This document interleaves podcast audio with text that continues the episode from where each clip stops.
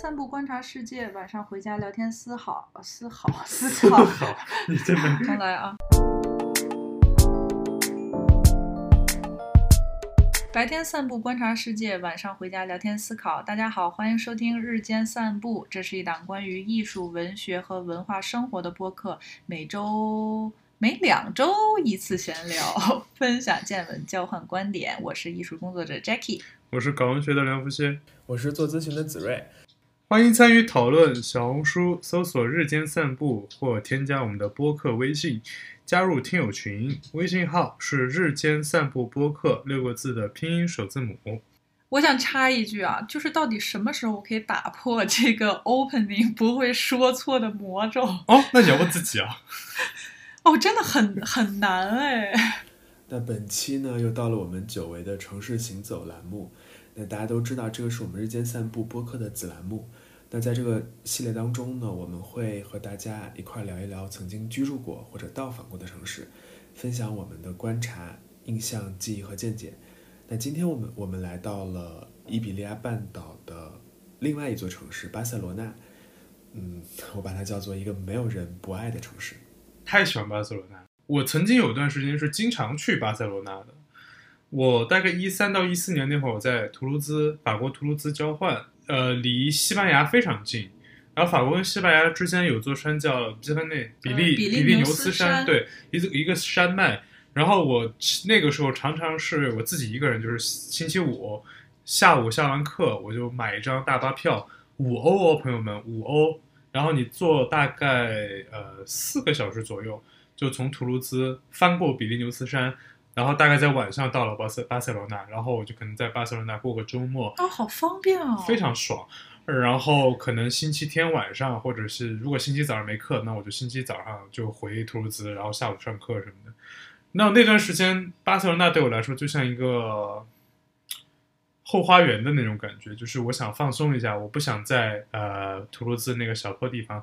我爱图卢兹，对，是那个图卢兹那个小地方，就是憋着的时候可能会就会去一下巴塞罗那，然后我就会有一种巴塞罗那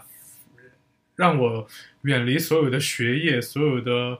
呃考试、所有的我将来的这些规划什么的，然后就单纯就是一个开心的地方，所以我对巴塞罗那的感情就是一种哦，就是快乐，嗯，这样的感觉。我对巴塞罗那其实第一个印象是源于《午夜的巴塞罗那》那个电影哦，喜欢，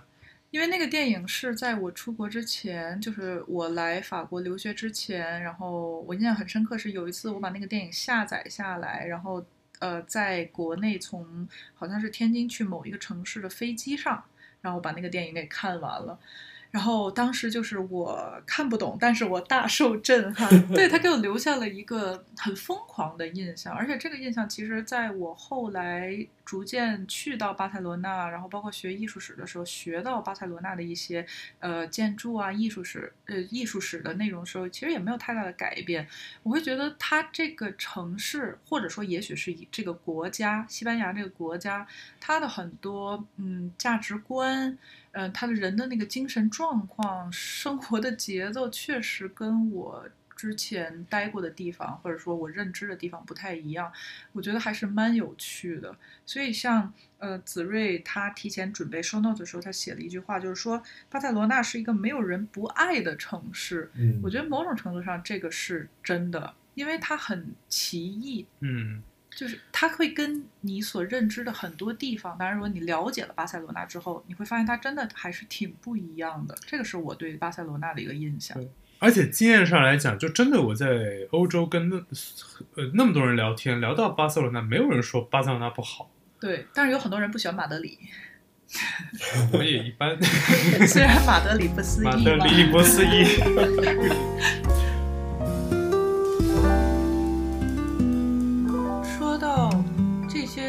事发生在巴塞罗那，它就合理。我觉得也是跟这座城市它，呃的气质有关。然后，就是为什么说高迪就是巴塞罗那是西班牙的一个明珠一样的建筑大师？我觉得他某种程度上就跟我们刚才所说的巴塞罗那其实是。很契合的。嗯比如说最有名的，呃，市中心的那个圣家堂那个大教堂，因为他在他死后的一百年，终于现在快要建成了，所以大家都很开心，很多人都说要去看一看嘛。这个教堂其实很很传奇，比如说它其实有在贴合一些古典审美，它有巴洛克，它有一些洛可可，它有一些哥特式的。呃，就是这些参考，但除此之外呢，他把这些东西要去打碎它，就是像你们两个刚才说的，从这个有序当中找到无序，再重新找回它的秩序的那种感觉。嗯我印象很深刻的是，当时老师给我们讲圣家堂的建筑方法，是他不画图纸，他很就是高迪这个建筑师，尤其在做圣家堂的时候，他是几乎是没有图纸的。它的建筑方法是用线把很多线倒挂在那里，让它自然的垂下来，变成一种很天然的曲线，然后可能再加一些其他的材料去给它增加重力啊，然后去塑造它的一个建筑外形啊等等的。然后等这个东西吊成之后，它是一个反着的圣家堂。圣家堂需要把这个下垂的曲线给倒过来看，它才会成为就是这个教堂的真正的模样。嗯除此之外呢，呃，它会应用到很多自然自然系的审美。这个不光是高迪，而是高高迪身处的这个整个新艺术运动里面，其实都是会比较崇尚于自然的。就如果你们去看，呃，比如说穆沙的一些绘画，还有新艺术运动时期的一些珠宝，它会用到呃昆虫的翅膀，然后蜥蜴或者说天鹅、树叶，然后这些天然元素去作为他们的一个设计灵感。除此之外，就是在这个教堂里，我自己觉得很妙的一点就是它。不仅仅靠人造设计的东西，它还用了很多天光，它去改变光射进来的颜色控，就是尽量的去嗯思考光射进来的角度，去形成那种神圣的感觉，而不是说啊、我要用一个呃神的一个雕塑啊，我要镶嵌多少珠宝啊，他会觉得说。其实自然中的这些东西，它是属于神的，它是高于人的对。就像就是高低有句名言嘛，他说，呃，曲线属于神，直线属于人类，反正大概是这样的一个句子。对。但是即使是这样，说回来啊，呃，我会觉得他始自始至终还是深知自己在设计一座教堂。嗯。因为原先在学关于教堂的这个艺术史的过程当中，我会发现一个还还其实还蛮难的一个点，就是如果你去设计一个民宅，或者说哪怕是一个市政厅、一个皇宫，其实你就是要考虑它的美观、它的实用价值以及它的。呃，建筑方面的一个工程方面的可实施性就可以了。但是你在设计教堂的时候，你需要去引经据典，你会需要去看圣经。很多教堂里面，呃，钟楼的高度、柱子的高度，然后什么间距之类的，必须是圣经里出现的数字。嗯，这个有一个玄学啊，就是确实有一些教堂，它因为在数字方面没有卡得很严，最后这个教堂可能隔了一段时间，对，它就垮了。但是不知道为什么，你只要按照圣经里面的一些数字，这个教堂几百年是没有问题的，可以一直待在那里。然后高迪其实也有在用这些东西，就是最有名的应该就是它，因为那个圣家堂它其实是有几个尖尖嘛，嗯那几个尖尖的高度是不一样的，然后它每一个尖尖都会有，比如说有的代表圣徒，有的代表玛利亚，有的代表神，它每个之间的高度的那个具体数字都是跟圣经当中出现的数字和这些关系都是有关的。我觉得这点还是。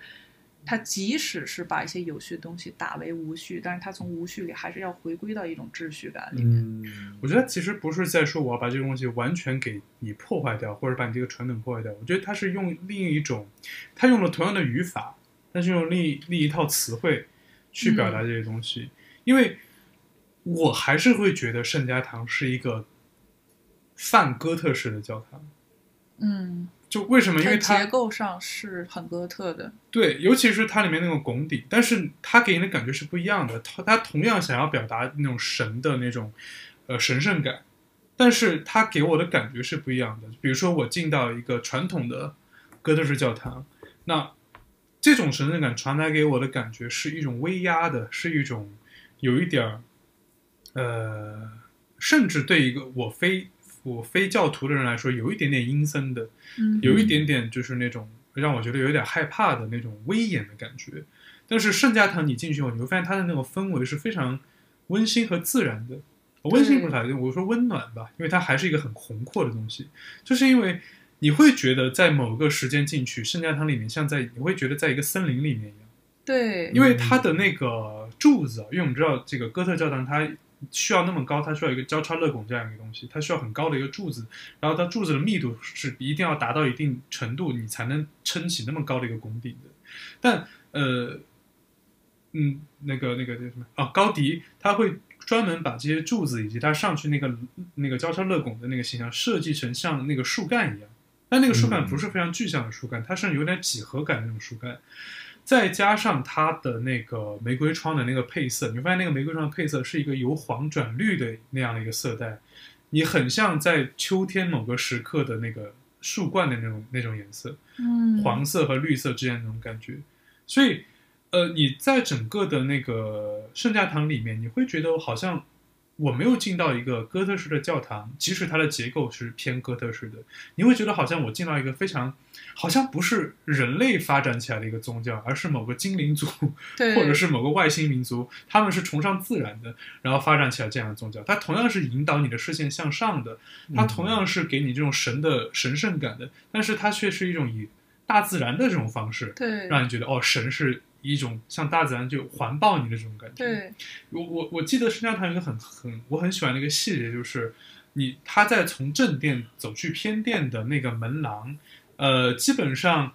呃，你在一个哥特式教堂，那个门廊可能是就是那种像像人的肋骨一样的那种，那种呃装装饰的那种造型，嗯或者是那种就是尖尖拱那种造型。但是圣家堂的那个造型是一大片玫瑰，用石头雕的玫瑰，嗯，荆棘玫瑰的叶子和玫瑰的那个呃那个那个花儿，以及它那个荆棘，你会看到玫瑰的刺，它其实雕的非常细。它像一个花园的那个一个拱顶一样，或者花园的一个廊一样，你从那进去，然后你就可以去到正殿或者去到偏殿。嗯，然后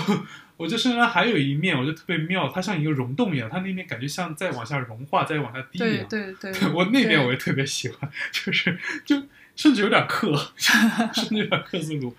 那种感觉。它其实用到的，像你刚才说玫瑰的这个元素，它仍然是很有宗教性的。花的话一般是圣母，但是如果说是玫瑰这个，它其实更像是天主。嗯，然后荣荣光、荣耀、权力，它会有这个东西，但是它会用这种有一点点抽象、有更多的象征主义的元素去用它。嗯，然后我个人很喜欢圣家堂的点，其实还是它的那个光线。呃，一般的教堂会用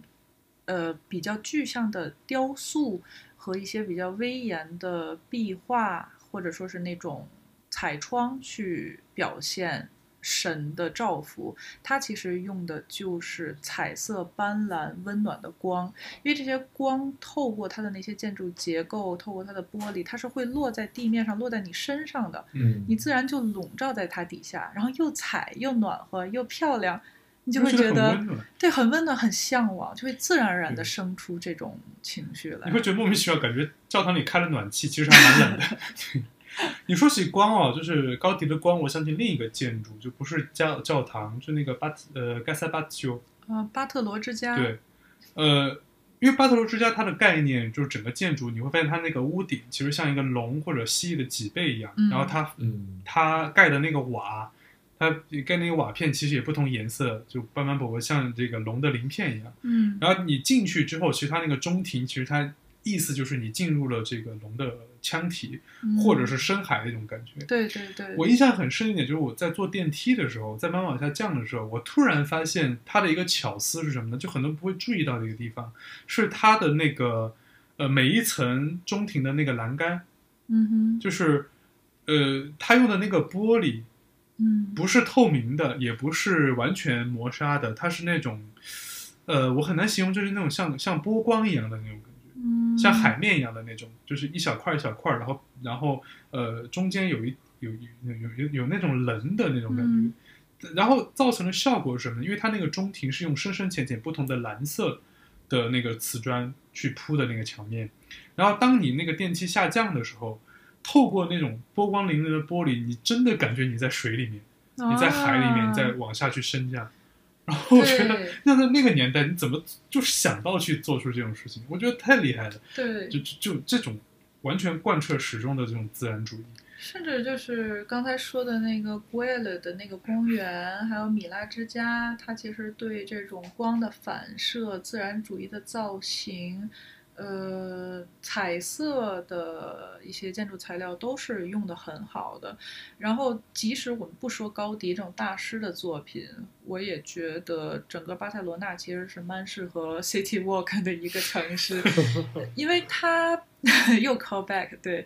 因为它有很多很不起眼的，可能就是民居。对，但是你看它的门，你看它就是比如二三层以上的民民居的那种玻璃的呃玻璃窗、阳台的造型，都是非常新新艺术运动，非嗯常现代主义的那种对很很漂亮的状态。我觉得这个在巴黎都很少见，因为巴黎可能要不然就是比如说偏中世纪，要不然就是偏奥斯曼，或者说是卢浮宫，就比较雄伟的这种。但是能去描绘那种有一点点柔美、多曲线，然后多造型、多色彩的，呃，这种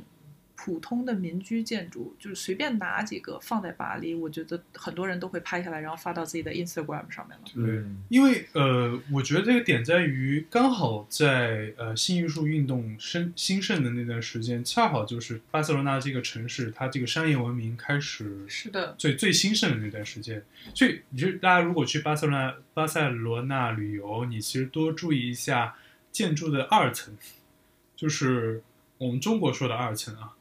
就是因为那段时间大家开始有钱人或者有钱人商人开始给自己修房子的时候，他们会把第二层作为自己居住的那个空间，嗯，然后那层常常是最漂亮的。对，然后它不管它的玻璃还是它的外层的这个装饰，以及它整个的这种气派，都是都是最都最好看的。越往上反而就可能越呃，跟仆人房啊或者这种感觉。然后因为那段时间他开始兴盛这种商业文明，你会发现商业文明永远是最自由的一种，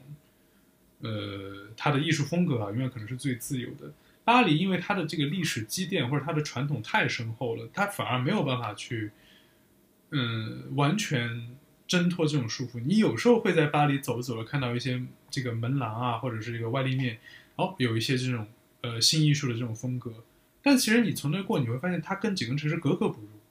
因为七区我家附近就有一栋那个房子，嗯我忘了是谁修的了，它的那个建筑师的名字在外面，它就是一个非常呃新艺术的，有一些很多那种呃虫、昆虫啊，或者是这种鲜花啊，或者是这种植物的那个元素在里面。然后你会跟整个七区那种米白色的那种巴黎式建筑完全不不搭，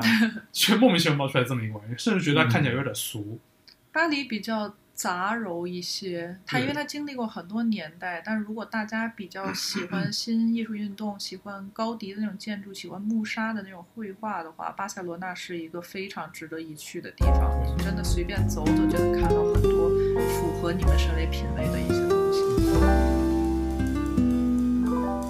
我我我还记得，就是当时呃聊些聊巴黎的时候，然后他把巴黎拟人化，拟人成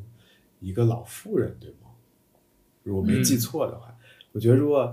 我把巴塞罗那拟人的话，我会把它拟人为一个情人，就是我不觉得他是一个 正妻或者是妇人的形象，我觉得他就是一个情人的形象。所以我写没有人不爱，就是说你在人生的某一哦个时刻，你总是需要有这种特别魅惑的，对吧？疯狂的，嗯，放松的，然后可能跟你日常的这种呃日常的这种生活节奏不太一样的这些人和时刻的陪伴吧。我觉得这是我对巴塞罗那的一个印象。对，哎，我们就来聊聊对巴塞罗那这个城市的印象吧，因为我觉得巴塞罗那是一个你很难去用一些特点或者是一些呃，当然我们可以说到高迪，可以说到很多呃西班牙电影、啊，对，但是他们其实只是巴塞罗那的一个面相。嗯，我们很多人会说，就是巴塞罗那是一座高迪的城市，但是其实除了高迪之外，巴塞罗那别的建筑也是非常伟大的。因为我对巴塞罗那有一个非常强烈的印象，呃，也是我经常会写到一些我自己的一些东西里面，就是小说里面的一个东西，就是我会说巴塞罗那是一个永远在黄昏里面的城市，就是它的那种天光和它城市的那个色彩，嗯哼，永远都有一种就是像花生油一样那种暖黄色的那种感觉，即便是它在可能临呃这个朝霞的时候。就是晨曦的时候，它那个阳光可能是呃那种清淡的，可能是偏白的。但是因为那个城市，你知道它的那种建筑是那个当地的那种呃石头那种石材，它也是那种偏暖色的。然后即便是那种光打在上面，也是那种非常呃温暖的那种颜色。而且你知道巴塞罗那的那种城市规划，就是一个小方块一个小方块那种。对。然后它的那个街道是横平竖直的嘛。然后有时候那个太阳如果角度正确的话，它就会直接就是一一个一大束阳光直接从那个那条街这样打过来，然后那种感觉就真的非常像电影，嗯，然后那种感觉，呃，然后我对巴塞罗那另一个印象除了阳光之外就是雾，然后因为我那段时间是常常是冬天去，然后巴塞罗那在冬天因为它是一个港口城市嘛，然后在大概晚上的时候，可能十一二点或者到一点两点这个时候。呃，我会去那个港口散步，然后，呃，那个海雾就会起来，然后把这个整个这个海滩包围起来。我有一有好几次这样的经验。呃，然后在那个海雾里面，它那个路灯又是暖黄色的，所以我不知道大家有没有这种经验，就是在晚上起雾的时候，你看那个路灯，它就像一个小小的光团一样，毛茸茸的在那个雾里面。然后我记得当时。呃，我看到一个出租车，它的那个尾灯是两个红色的点儿，然后那个出租车离你近的时候，那是两个比很大的两个红色的光团，然后它开得远的时候，你的感觉不是不会是就平时天气好的时候或者没有雾的时候，你会看到有个有个透视，就近大远小，就它就它就慢慢的离你远去那种感觉，但是因为有雾，那个雾像画布一样，然后那两个小那两个圆形的小小光团儿，它只是在缩小。嗯，你不觉得它是在离你远去？你只看到两个光团在缩小，然后这个画面在我印象中非常的深，印象非常深刻，然后就和巴塞罗那这个城市联系在一起，就是永远的黄昏和那种海港的雾气，然后夜雾的那种感觉。嗯，我的话会。我分享两个我对于巴塞罗那与交通相关的印象吧。一个是来源于我第一次去巴塞罗那的时候，那个时候就是我刚来法国，其实没有很久，可能大概也一两年、两三年这个样子。呃，然后我第一次去巴塞罗那的时候，印象很深刻，就是当地的出租车司机脾气会有一点点急躁，但是你也。不能说他是脾气不好，或者说是对人就不客气那个样子。就是我感觉可能是因为西班牙语说话的那个节奏和他们的那个生活节奏导致的。就是你认为他们说话确实有点急急躁，然后，呃，他们在说的时候，我就发现他其实没有办法听懂英语，然后他也没有办法听懂法语，但是我却可以听懂他在说什么。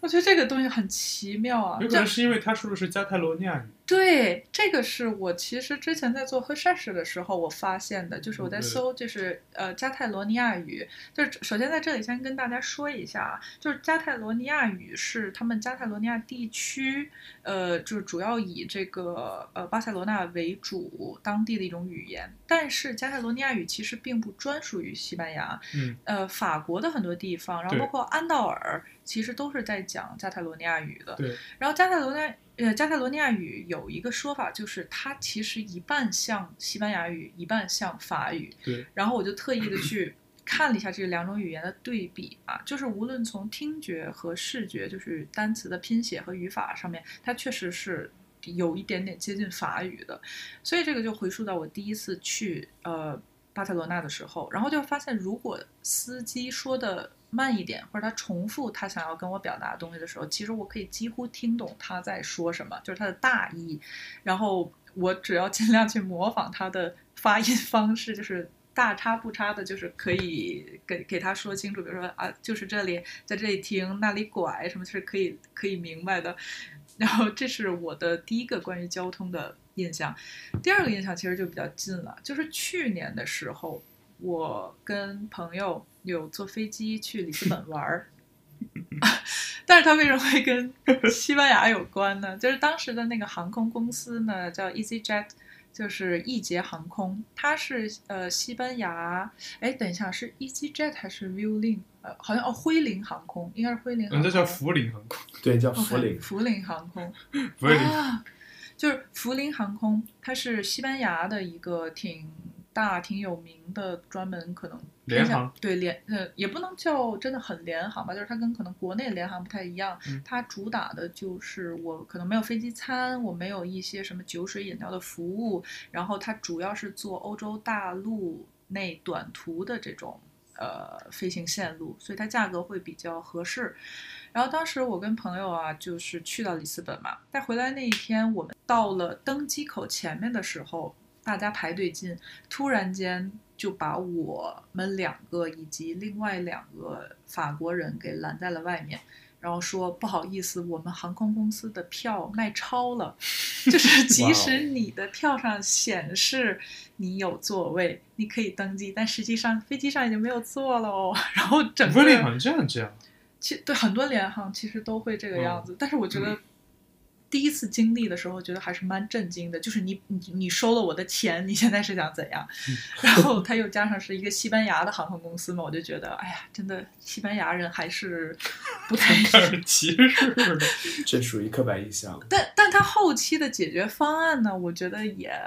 就让我 印象深刻。他没有选择退票，他也没有选择说我给你改签到下一班，因为没有下一班了。嗯，所以他说。我今天晚上先把你送到巴塞罗那，然后我给你订一个宾馆，然后我给你报销你所有的打车和如果你想吃东西，我也给你报销。然后转天早晨大概八九点钟的时候，你再坐我们航空从巴塞罗那再回到巴黎。就是呃你当时会觉得说你其实并没有亏，因为你多了一段旅程，你还多了一个宾馆、旅行跟餐食，但是你又觉得你很亏，就是我去那那里住一晚上干嘛呢？对，但是你也没有别的选择，所以当天晚上大概在十二点钟左右的时候，就是下飞机十二点啊，我们被送到了巴塞罗那，然后在机场附近，他们福林航空专属的酒店。呃，大床房，然后服务还不错，有饮料、酒水，然后住了一晚上。转天早晨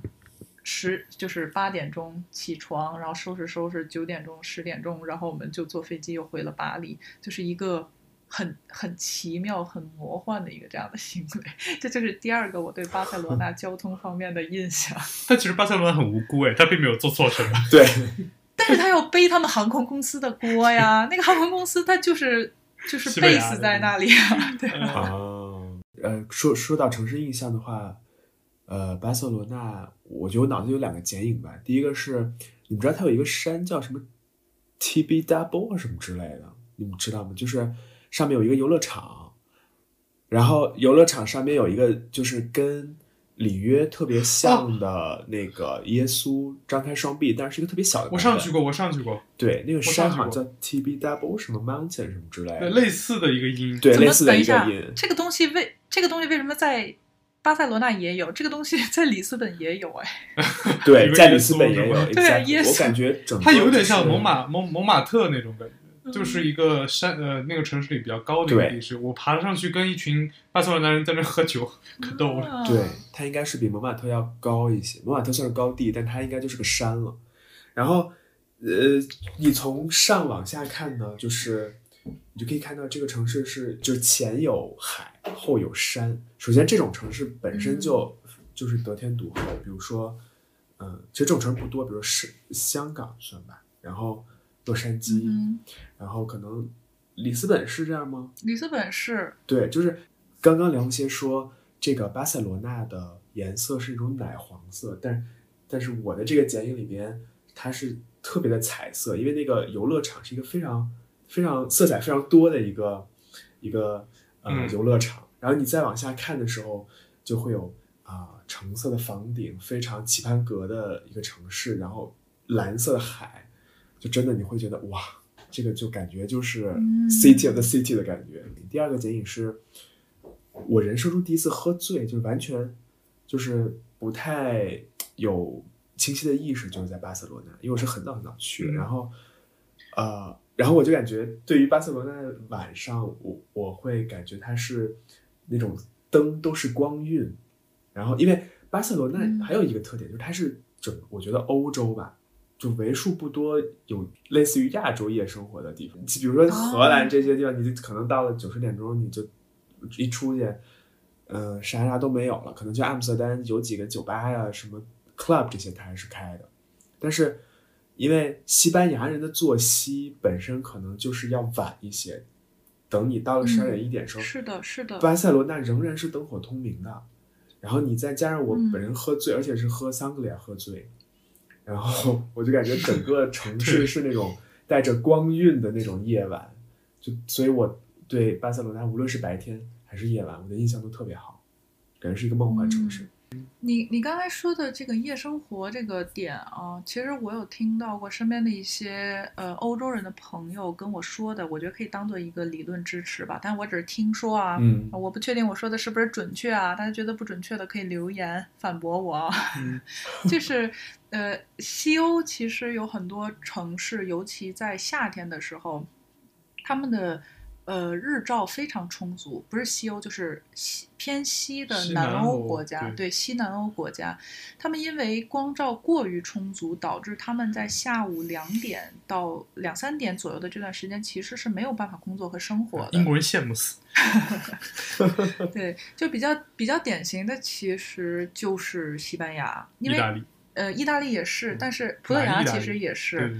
但是像我去过的呃意大利的城市和葡萄牙的城市，他们并不会选择在下午的时候真正完全停止你的工作跟生活，就商店会开，可能没有人，然后你待着待着，然后到晚上该下班的时间也就下班了，嗯或者他就是真正的夏夏天就休息这个样子。但是西班牙的一些城市，它是会选择呃，就是在那个时间段完全不开，哦，休息睡觉。对，休息关店。但是可能到了三点半、四点，就是太阳稍微落一点之后，他们又开了，嗯所以导致他们的生活节奏是要往后推的。尤其在夏天的时候，它会导致你的下班的时间更晚，你吃晚饭的时间也要更晚，所以就会出现可能子睿说的这种，它会比欧洲的很多城市要有更丰富的夜生活。嗯其实甚至在巴黎，我们也会有这种感觉，就是夏天的时候，你可能这呃完全天黑已经到九点半了，嗯你会觉得说我这一天时间特别充裕，嗯，就可能下了班，呃我买瓶酒去塞纳河边坐着喝喝一两个小时，然后再去吃个饭什么的，然后那个时候天还是亮的，其实已经九点半了，对。然后你觉得哎，怎么感觉这天还没结束呢？我们还可以再玩一会儿，因为如果你想，如果是比如说在荷兰或者在英国，你四点钟、五点钟天就黑了，然后就啊赶紧回家吧，早点睡早点睡觉吧。但是如果是天气很好的话，我们可能就会在外面多玩一会儿，单纯就是想在外面多玩一会儿。嗯，我觉得还有一个原因，像夜生活啊，就是是不是跟他们的饮食习惯有关？因为我对呃巴塞罗那第一次去印象很好的其中一个原因，对，就是我觉得当地真的很好吃。呃，巴塞罗那的饮食的那种好吃，跟我们所熟知的什么法餐啊，然后包括中餐啊，其实不太一样。嗯它不会有特别成型的某一个菜或者什么 几道菜，然后有前菜呀、什么著名的呃主菜呀、然后甜点啊，就不是很讲究。但是巴塞罗那因为它靠近海，所以它的海产品是非常非常好的。只要用非常简单的一些烹饪方法，你就会觉得哇，这个东西我真的在别的地方很难吃到。然后它就会形成一种，我觉得类似于小吃文化，所以它会、对，dabas，dabas 其实就是 dabas，它就是西班牙语当中的一个小吃，它不像我们现在认知的 dabas 可能是一个面包上面托一个什么东西才叫 dabas，其实嗯所有的小吃类的东西，它们都叫做 dabas。嗯，然后你可以用这个东西再配上酒，你就可以在一整天里任何一个时间段去去吃到它。我觉得方便国内朋友理解，所谓大 bus 其实就是你现在去上海，你花很多钱去吃那种 bistro 里面的那种菜，就是一小份，然后你可能吃几口就没了的那种感觉。但其实 tapas 本来是一个很平民的东西，是的，是一个非常便宜的东西，就是它理应比你正常一顿饭便宜很多的。这样的一个垫一口的这种这种东西，但是最近因为它火了，所以在尤其在上海，它可能会变成一个非常昂贵的啊、这样一个东西，嗯，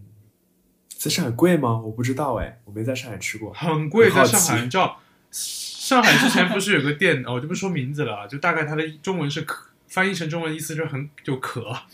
然后我之前跟我们两个朋友去那个店，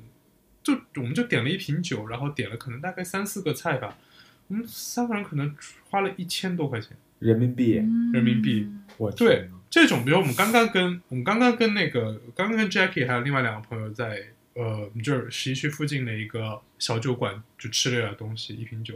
多少钱来着？我们呃你说那个小酒馆对，那个小酒馆二十多块钱一个酒，然后什么呃三四十欧对吧？最多也就三十多，三十多也就欧也就人民币不到三百块钱。对，我们四个人就是一个很在巴巴塞在巴塞罗那会更便宜，嗯，对我震惊了！对上海现在消费已经这么高了吗？我这很吓人的。这很吓人。但是确实，首先就是我们非要在上海要去吃 tapas，然后要去喝葡萄酒，它怎么着都算是一个进口类的东西嘛。酒的税其实就本来就很高，在上海还算好吧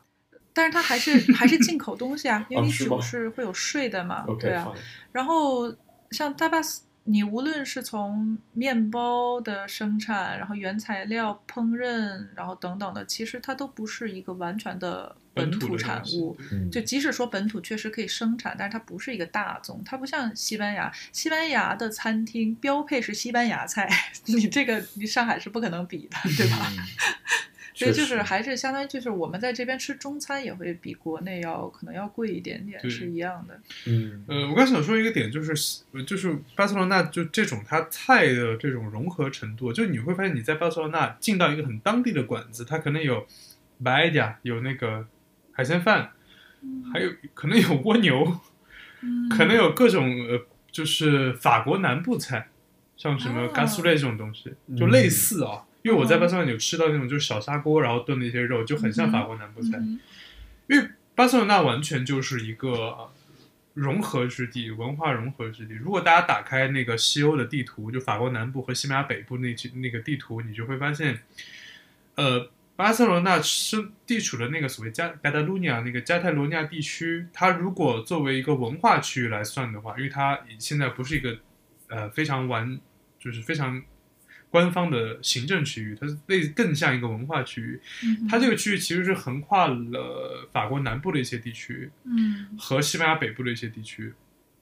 然后在法国南边有个区域叫做呃 Occitania，就是如果大家不熟悉的话，你去你身边的一个商场找一个牌子叫欧舒丹，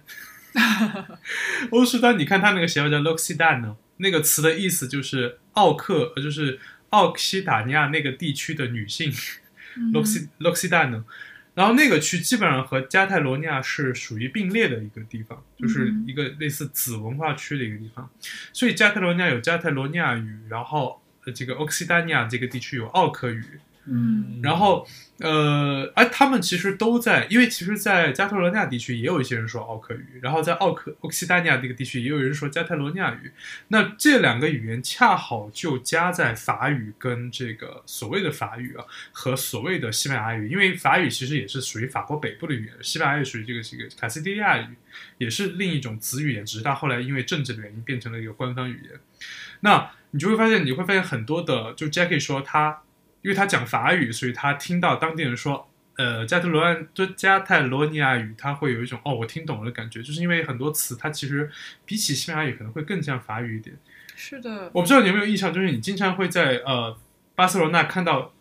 就是 X 这个字母嗯哼，，X 这个字母，嗯哼，我当时觉得非常好好玩儿，是因为我们当时看到巧克力这个词，因为你不管西班牙语，不管呃这个法语，不管这个英文。都是 C H 开头的，对吧？chocolate、chocolate，对吧？这个 chocolate 这种词其实都是 C H 开头，嗯。但是加特罗尼亚语这个词是 X 开头的，它是 X O，然啊，后、对 X O，然后 C O 怎么怎么样，然后我当时哦这个词到底怎么念啊？然后怎么念？K z o no，我问了以后，那个 xo 就念 sh，嗯。所以这个词念出来就是 chocolate，它刚好在法语的 chocolat 和西班牙语的 chocolate 中间融合了一下，变成了 chocolate，嗯啊，特别逗。你说到这个，我想到一个法国电影，法国有一个电影，它是讲 Erasmus，啊就是交换生。嗯，欧洲境内的交，对欧呃欧盟的交换对，生，它交换生的一个故事，它还有好几部。它的第一部叫做可能是西班牙酒馆还是什么的，它就是讲那个男主角，他嗯叫 Xavier，、哦，呃，对，呃，西班牙叫哈维耶，对，但是他是一个法国人，所以他可能叫做 Xavier Xavier，呃的这个男主，他到巴塞罗那的一所大学，对他到巴塞罗那的一所大学去做交换生，然后这一年他大概就是生活在巴塞罗那，然后要去学习可能西班牙语，然后等等等等的。我印象很深刻的是，他有一幕就是在大学上课的时候。有西班牙的学生，还有交换生、国际生这种。突然间有一个巴塞罗那的本地学生，好像站起来问老师说：“老师，你为什么要讲西班牙语？你可不可以讲加泰罗尼亚语？” 然后嗯我当时看到这一幕的时候，我觉得很震惊，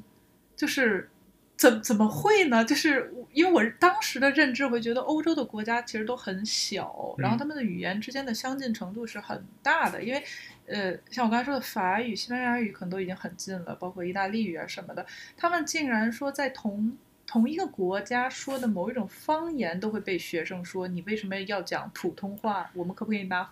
方言去上课？他就觉得很震惊，这两个语言和这两个语言所代表的文化背景真的是有很大差异吗？呃，是因为在加泰罗尼亚地区，或者是在西班牙，因为我们现在所说的这个 Espanol，就是西班牙语这个语言，其实它真正的名字叫做 Castellano。我不知道我有没有说对啊，我以前修过一点西班牙语，但是现在可能有点忘了，就是叫卡斯蒂利亚语，嗯，就是他们那个文化圈叫做 Castilla，就这种这种这种这个称呼啊。如果我说错，有请大家纠正我，但是不要骂我哈，因为我会骂回去的。咱们现在已经这么脆弱了吗？每说一句话都啊，因为我最近经我们我们播客最近经常受到一些非常莫名其妙，因为我觉得有的观点大家如果不同意，你可以你可以理性的说，但是用一些非常没礼貌的语言，我真的是要么我就不想理你，要么我想真的会骂回去。Anyway，对 对，清者自清啊。对 Anyway，反正就是呃，我们现在通行的西班牙语其实叫做呃 Castellano，对吧？就是类似卡斯蒂亚语这种东西，但是加泰罗尼亚它有自己的呃这个加泰罗尼亚语。那呃，因为这这个刚刚说它是一个方言，其实加泰罗尼亚人加泰罗尼亚人不这么认为，他不觉得我这是一个方言，嗯他觉得我就是一个正正经经的语言。然后你知道，在加泰罗尼亚地区有这种分裂主义倾向的，它是有这个独立倾向的，所以你会发现很多加泰罗尼亚地区，尤其是巴塞罗那，很多人的这个阳台上是挂着他们加泰罗尼亚旗的。啊，他不挂那个西班牙旗，他要挂那个加泰罗尼亚旗，所以他们会觉得我要，你应该说这个，这是一个政治的这个一个行为。你其实，在图卢兹也会这样，因为我当刚到图卢兹的时候，我坐那个图卢兹地铁，呃，那个地铁的报站它是双语报站，嗯哼，但这个双语注意不是英语跟法语哦。我当时听，比如说我印象很深的就是他说，呃，先用法语说是 prochain arrêt，prochain arrêt 就是 next station next stop，呃，然后 arrêt 呢就是英语那个 arenas 嗯 arena 那个词，然后接下来他报了一个 estacionamiento。Estacionamiento alen alenes 还是 alenas，我有点忘了。但是我当时觉得，哎，你是不是说错了？因为我去之前，我刚好是为学习西班牙语，然后西班牙语那个 estación 它是一个阴性词，augmento 应该是 augmenta，就是 next 下一个，嗯但他说的是 augmento，我说他是不是说错了？然后我跟一个当地的这个是图卢兹的一个学生聊，他就说哦，你说错了，它不是西班牙语，它是奥克语。而奥克语这个词就 e s t a c i o 它是一个阳性词，然后后面 o 呃 augmento 就是跟它对应的是正确的。所以在图卢兹，即便是也是在法国的一个城市，它也会用两种语言播报，而另一种语言他们不会认为这是一个方言，它会称为地方性语言。嗯哦嗯，地方就是 langue régionale 的地方性语言，所以它好像我们中文对方言这个称呼就会觉得 OK，它其实不是一个正规的语言，因为我们中文其实它大一统嘛，嗯对不对？呃，但是在西欧，像这种语言，他就会觉得我就是一个 language，那既然在呃我这样的一个有一点儿加泰罗尼亚有一点儿独立倾向的这个这个地方，它其实是作为一种政治的诉求提出来说，你在我们加泰罗尼亚的学校，那你就要讲加泰加泰罗尼亚语。哎嗯，但是我想确认一下，就是在我国的某些一些南方城市，比如说上海啊什么，他们是不是也会用上海话或者粤语报一下站？还是我记错了？广东话广广东会用粤语报站的，对，我记得上海好像也会。但是，一般国内在大学授课的时候，因为它是全国都会招嘛，所以嗯大学老师不肯定是要普会说我讲当地方言，对，肯定是普通话的。嗯因为我们这这个确实还是不一样，因为就是我我觉得啊，就是因为加泰罗尼亚地区一直以来都有这个它有一个独立情绪身份问题，对独立情绪以及这种分离倾向。然后，因为他们其实加泰罗尼亚人跟我聊的时候就说，凭什么我们要跟西班牙在一块儿？西班牙这个国家又落后，人又懒，我们加泰罗尼亚人又有钱，然后因为巴塞罗那是等于西班牙北部几乎是最。经济最发达的一个一个城市，然后又是港口，然后他们、他们觉得我们加呃加泰罗尼亚人又勤奋，什么西班牙人懒得不行，这种感觉对加泰罗尼亚人很好，还蛮好笑的。但说到这里，就是我要重申一下啊，我觉得巴塞罗那其实是一个很平、比较平和、热情却平和的城市，它不太会出现真的地区文化差异的这种冲突。即使我认为西班牙人的语言相对来讲要比其他欧洲国家要差一点，但是他可能小心哦，小心又被骂哦，被人用西班牙语骂，你都不知道该怎么回。不是这个，我也只说我的个人体验啊，就是我觉得这个点真的很有趣。就是还是我刚才说的，其实欧洲的很多语言之间，它相近性是非常非常高的，对，所以就会有意大利人几乎不用学，他就可以听懂葡呃西班牙人在说什么，他可以听懂葡萄牙人在说什么，他有可能还会听懂法国人在说什么。如果稍微学一学的话，他们可能我们在这边要花两三年的时间去把你的语言给就是说的比较好，他们只需要两三个月。其实就可以完全无碍的跟当地人去交流，甚至工作这个样子。但是在这样的一个大背景下，我所见过的西班牙人里，很少能有把其他语言说的非常好的。就是举个例子，嗯葡萄牙人几乎全民可以听懂西班牙语，但是西班牙人听不懂葡萄牙语。嗯，嗯我觉得可能是因为在语言方面来讲的话，我觉得可能是因为西班牙语它先天的元音会比较少一点，因为西班牙语只有五个元音，r、e、u、a、o 没了。你可能觉得五个元音够用啦，但是你想在作为他的兄弟法语，它有十五个元音，啊，这就他的？三倍。你不会，你说了这么几年法语，你不知道法语没有数过呀。法语一共有十五个元音，是西班牙人的三倍。所以，所以你没有发现西班牙语的音节为什么西班牙人说话那么快？即即便是跟法国人做比较的话，西班牙人说话也是快的，就是因为它元音少，所以它音节必须多。嗯比如说同一个词，法语说一点就是不，嗯就一个音节。因为然后因为呃这个原因西班牙没没有，它只有 o 或者 i u v o 这五个元音，它它得它得随便抓几个来，所以同样的它表示同样的意思，西班牙必须说 bogo，它得是两个音节。嗯，如果你如果单纯说一个 bo，别人不知道你在说什么，你一个 bo 太多一样的词了，但法语一个 bu，它就可以和很多词去区分开。但是西班牙只能说 bogo，所以你基本上啊，你拿同一个词，呃，在法语和西班牙语你来比较，你会发现它们挺像的，但基本上西班牙的这个词会比法语词多到一个一到两个音节出来。所以你在同样的时间，你要说出同样的信息量，你的语速就得变快。嗯，然后呃，葡萄牙语的原因，就因为葡萄牙语的语音真的非常难，我我我讲法语，然后去学葡萄牙语都觉得都觉得很难很难，但是很好听啊！大家没事去学学葡萄牙语吧，真的很好听这个 突然安利。那但其实西班牙语，我觉得它读起来有自己的一种魅力，就是有一种很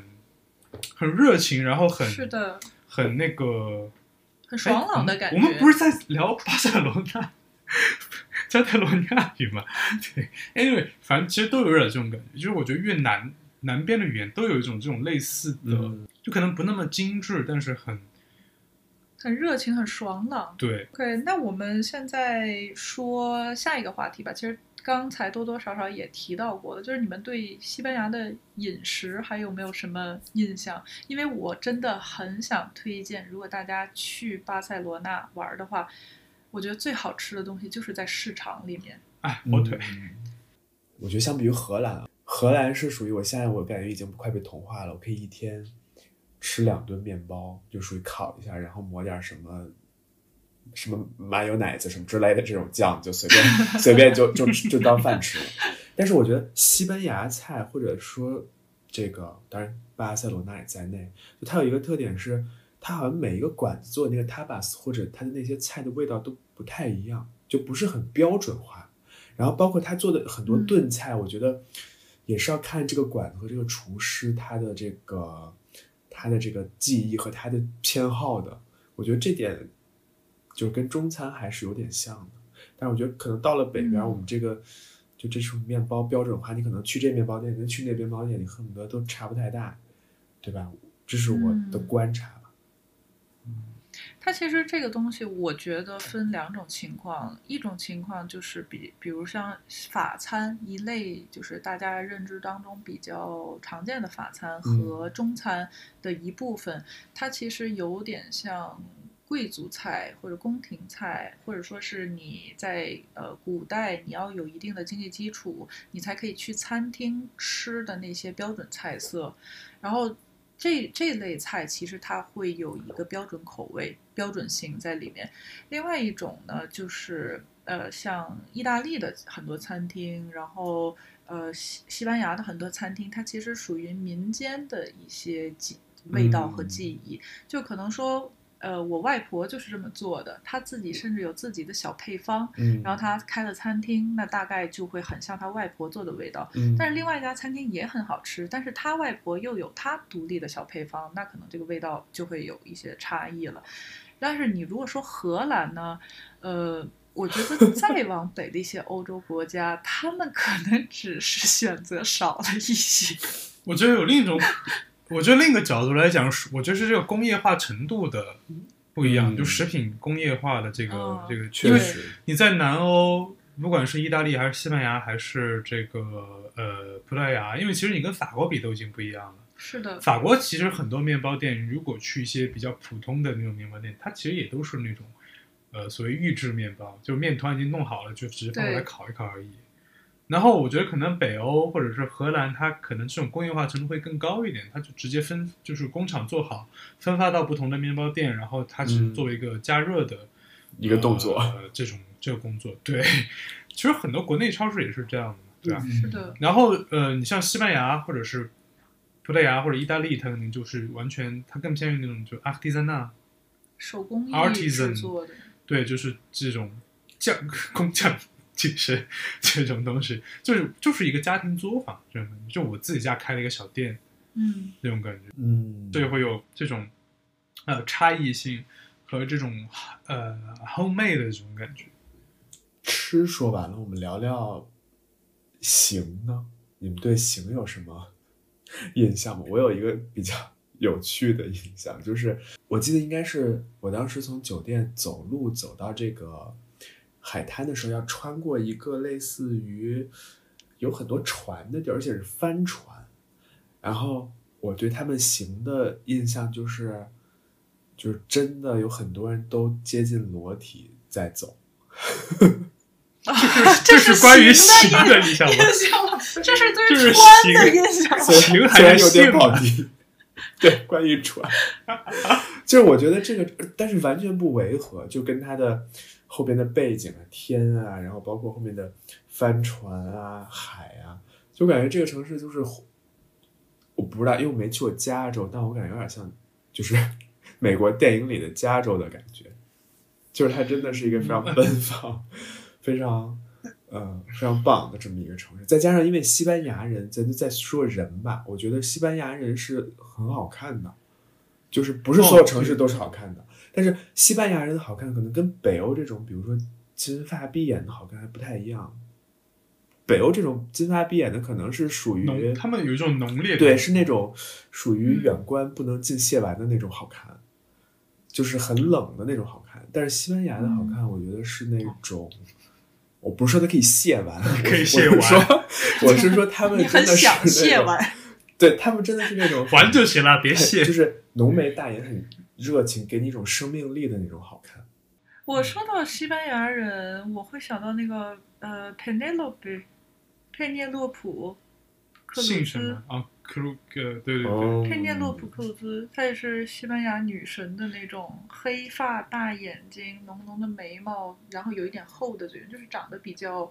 夸张。它跟比如法国我们会提到苏菲玛索，不一样。嗯，对，完全不一样。苏菲玛索其实因为它还有一点点亚洲血统嘛，然后即使你相比意大利的女生，像那个莫妮卡贝鲁奇，莫妮卡贝鲁奇，其实她的长相虽然浓烈，但她整个人的气质还是更会古典对，比较古典，然后丰腴，但是有一点点收敛的。但是佩涅洛普给我的感觉就是真的很西班牙，很开放的那对种，我觉。得，我觉得可能是因为他们在历史上被西班牙还蛮奇怪的，别的欧洲国家都是统治别人，但西班牙说我不，我我要被别人统治，因为他们被阿拉伯帝国统治过一段时间，所以可能会有一些他跟法国的关系也很微妙。对。然后，因为你其实会在西班牙很多的城市，尤其可能塞维利亚这些地方，有嗯很多的这种阿拉伯风格的对，古建筑，因为其实都是那段时间，比如说那个阿尔呃罕布拉阿尔罕布拉宫，对，哦对，有个小小小 tip，就是你如果在一些欧洲呃国家旅行，或者是你看到呃，其实英语也会这样，很多英语中如果是 a l 开头的词，比如说阿勒曼。阿呃，们杏仁，杏仁这种词，就是什么 A L 开头的词，可能都是渊源都是阿拉伯语，因为那个 A L 那个 al 其实是阿拉伯语的冠词，就是 the 哦这种东西。对，所以它其实跑到这些语言里面，就跟冠词一块儿带过来了，就嗯。缩成一个词儿了。那西班牙很很很多时候就是这些语言的这个嗯，发源或者说集散地，因为他们以前是真实的，别的国家只是跟阿拉伯人交流，西班牙是真实的被阿拉伯统世界统治了一段时间，嗯。所以它会混杂很多这种中，就是怎么讲中中亚地区的近东的。或者说类似东方主义一些审美的这个东西进去，包括人也会这样，因为其实你会发现他们线条里面其实有一些类似于阿拉伯人的那种嗯，那种感觉，或皮肤颜色更深一些，对，嗯你这个点非常联系到我在现实当中一个困惑。真的，我有时候在欧洲，我分不出来西班牙裔跟就是比如说摩洛哥这些阿拉伯裔阿拉伯裔，它有时候我真的分不出来。我不知道你们是不是这样。其实地中海人种他们就会长相很相近，不光是西班牙人、嗯意大利的南方人，其实我跟阿拉伯地区就北非的人，嗯。我有的时候也分不出来。嗯，他们的文化某种层面上也会更相近，就是呃建筑啊，还有饮食也是，他们喜欢做炖菜，嗯，然后他们会有一些奶制品啊什么什么的，就是那种奶制品其实还和呃荷兰或者说法国比较北的奶酪什么的不太一样。因为你其实你往这个文化源头去倒的话，其实都是在那一块儿嘛，地中海沿岸。你甚至在北非也能找到希腊的古希腊遗迹，是的，对吧？嗯古罗马遗迹，这些都都有。然后刚才子睿提到他那个关于行的印象哈，我们暂且称之为行。走路，穿穿穿穿穿行和穿嘛，呃，我其实对西班牙也有一个类似的印象，就是西班牙，尤其是巴塞罗那，我觉得它其实是在性方面很开放的一个地方。是的，嗯，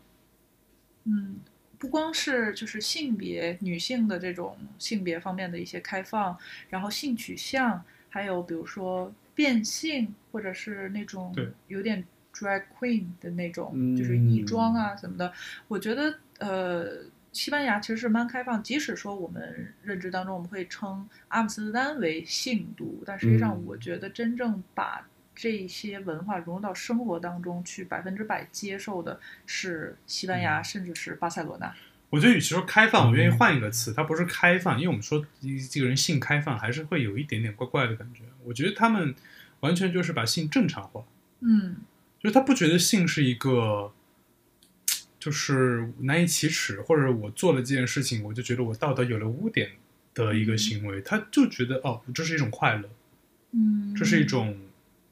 正常的行为，跟我吃好吃的，跟我穿漂亮衣服，那我睡漂亮的人，其实我漂亮的出行，我必须要出行，我得漂亮的出行才能睡到好睡的人，对不对？对，所以对他们来说，这是一个非常呃合理的以及正常的行为。我觉得他就把性这件事情正常化了。嗯嗯，因为我印象很深的一次，就是我呃，我那会儿就是我大概在一三年、一四年在图卢兹交换，就是其中有一次我订了一个 n b n b 然后是一个独立房间，是在一个年轻妈妈的房这个公寓里面。然后本来我只有那一个房间的使用权，但是我到了之后，呃，那个妈妈就很 很热情的跟我呃介绍这附近的什么什么地方好吃，什么地方好玩儿啊，怎么着。然后我说我其实来过很多次了，但是我会去试试你这些地方。然后过会儿他突然跟我说，哦，呃，我今天晚上要去接我儿子，然后去我妈妈家住。然后这个周末这房子整个房子就是你的。我说哦哦，那很不错哎，谢谢你。然后他说你一定要带人进来哦。我说啥？他说然后当然你要你一定要带人回来，因为你在巴塞罗那哎，你不是在法国了。他 说好，我尽量。啊那你后来成功了吗？对我也想你没有满足妈妈的需求。因为我当时还没有成功的，就是身材焦虑还没有。如果大家感兴趣，还会去 call back 我们上一期。我当时还没有健身成功，所以还没有成功。嗯，我我不知道你们有没有看过，呃，有一个很著名的西班牙的导演叫做阿尔莫多瓦，他我看的他的第一部电影叫做《无妻之夫这》。电影真的把我轰碎了，真的。你子睿，你有看过《无妻之夫》吗？没有，那我来给你大概讲一下它是一个什么样的故事呢？你不要不要剧透啊！呃，我就讲一个大概吧，就是男主被人绑架，然后把他整容变性之后，他和绑架的人在一起了，这样的一个故事。哇哦，这个不能算剧透，因为如果说你们去看那个片子的话，我们以普世价值观来讲，它还会有很多三观炸裂的小细节。嗯但是我觉得那个片子讲的真的非常好，就是其实你要丢掉一些我们世俗的一些刻板认知，你去考虑这个人他的复仇、他的嗯自我认知，他如何丢失自我又找到自我这个过程中，包括他他里面的一些群像。然后，比如说他曾经的，就是其中的某一个女性角色的出轨，然后他出轨那个那个对象，我觉得也是很奇怪，反正是一个很很有趣的一个片子。这个片子是二零一一年，就还比较早了，那个时候我也比较小，看完了真的是印象深刻。然后他给我落下了一个西班牙人真的脑回路不太一样的这样的一个认识。而且那个片子我觉得有一种魔力，就是它有一些点，就是你刚刚说的，让你三观碎裂，让你整个人就是被轰炸一番。但是我不知道是为什么，我在看那个剧的时候，我的感觉是，我的三观虽然被震碎了，但是我会觉得，我不觉得那片子有问题，我觉得我曾经的三观有问题，我怎么会不能接受这些这种事呢？而且那个片子最妙的一个点是，它拍的非常诗意，非常美。对，它的它的那些电影的画面，你截图下来，你都会觉得像一幅油画，嗯或者很高级的一些摄影，或者说是一些当代艺术作品的，就是照片啊、截图啊的那种感觉。就即使是一个这样怪怪的故事，当然对于他们来说可能比较正常了，他还能够把它高度的去呃艺术化，把它拍得很美观。嗯，我们聊回巴塞罗那吧。嗯，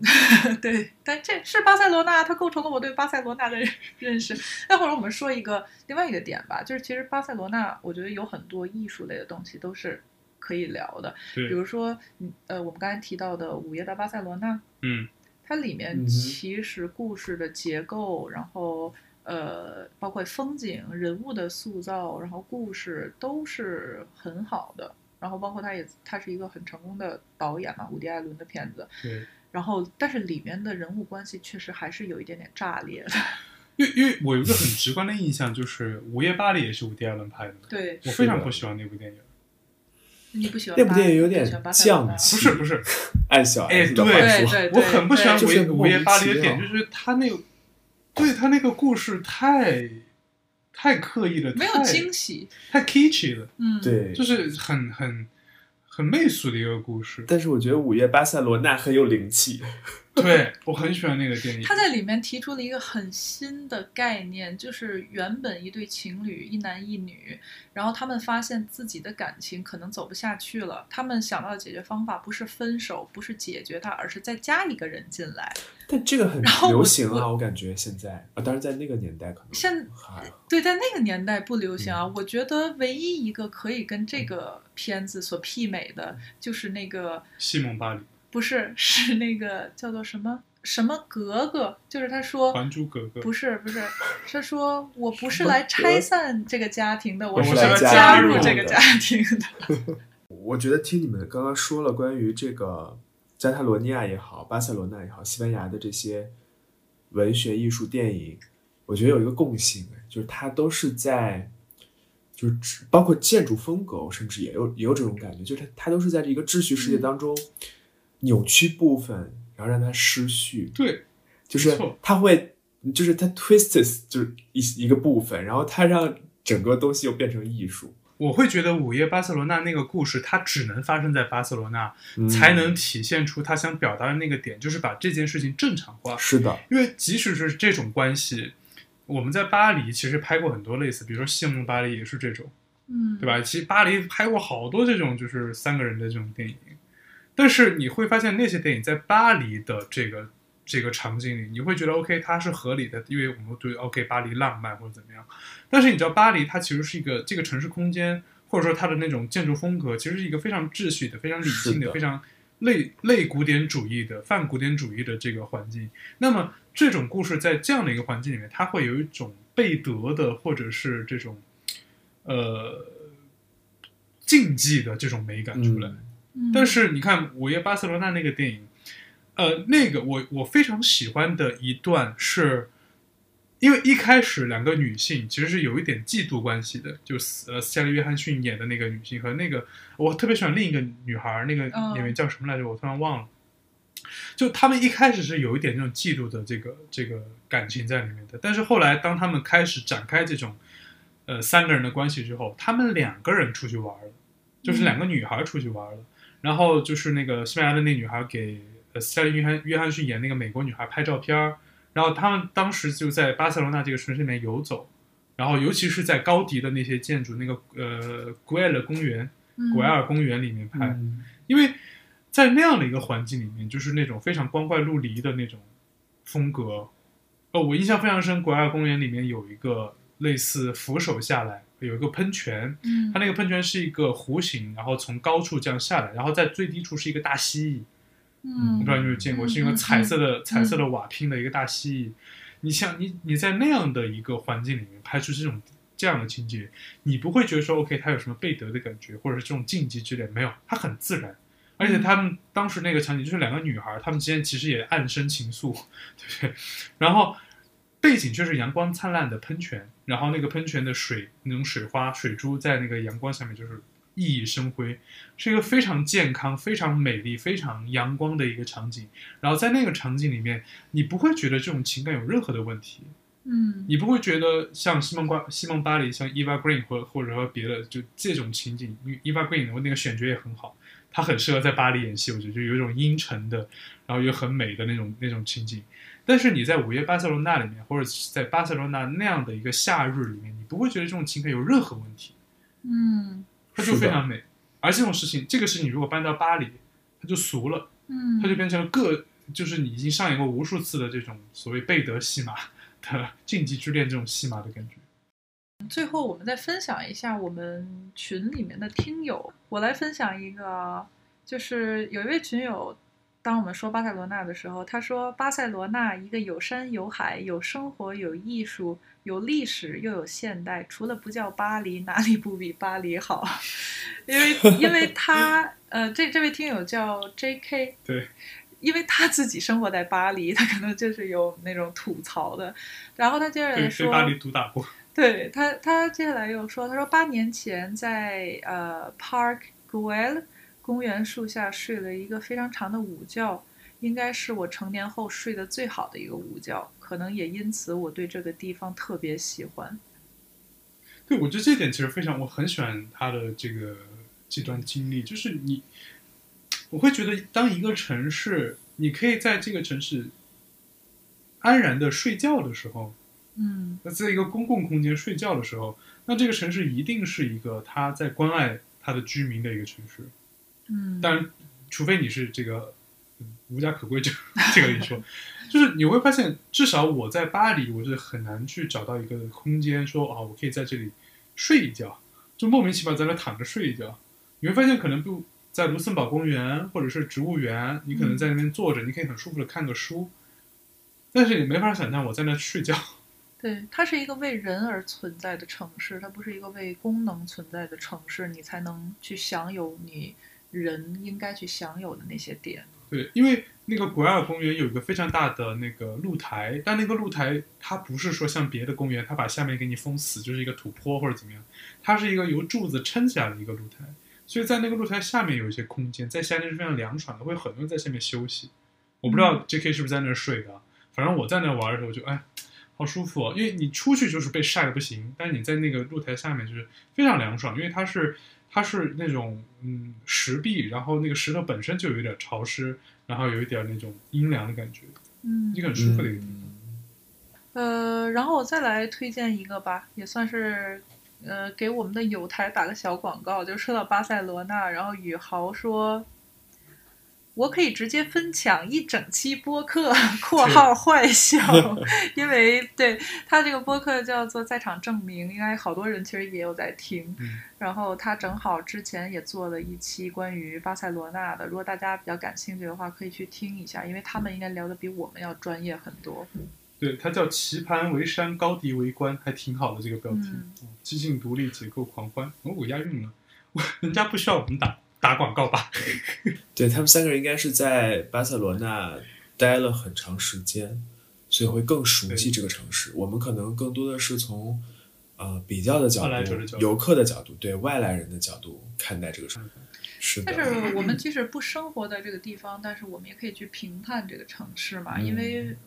呃外来者的视角也是这个城市的组成的非常重要的一部分。一是的个城市，尤其是现在这种那么全球化、这么国际化的这个时代，你不可能说一座城市只为当地居民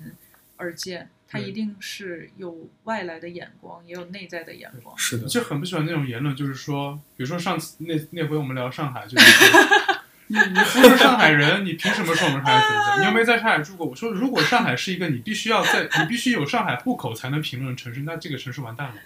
是的，我们台很记仇。好我们今天就到这里吧，拜拜。感谢各位，拜拜拜拜拜拜。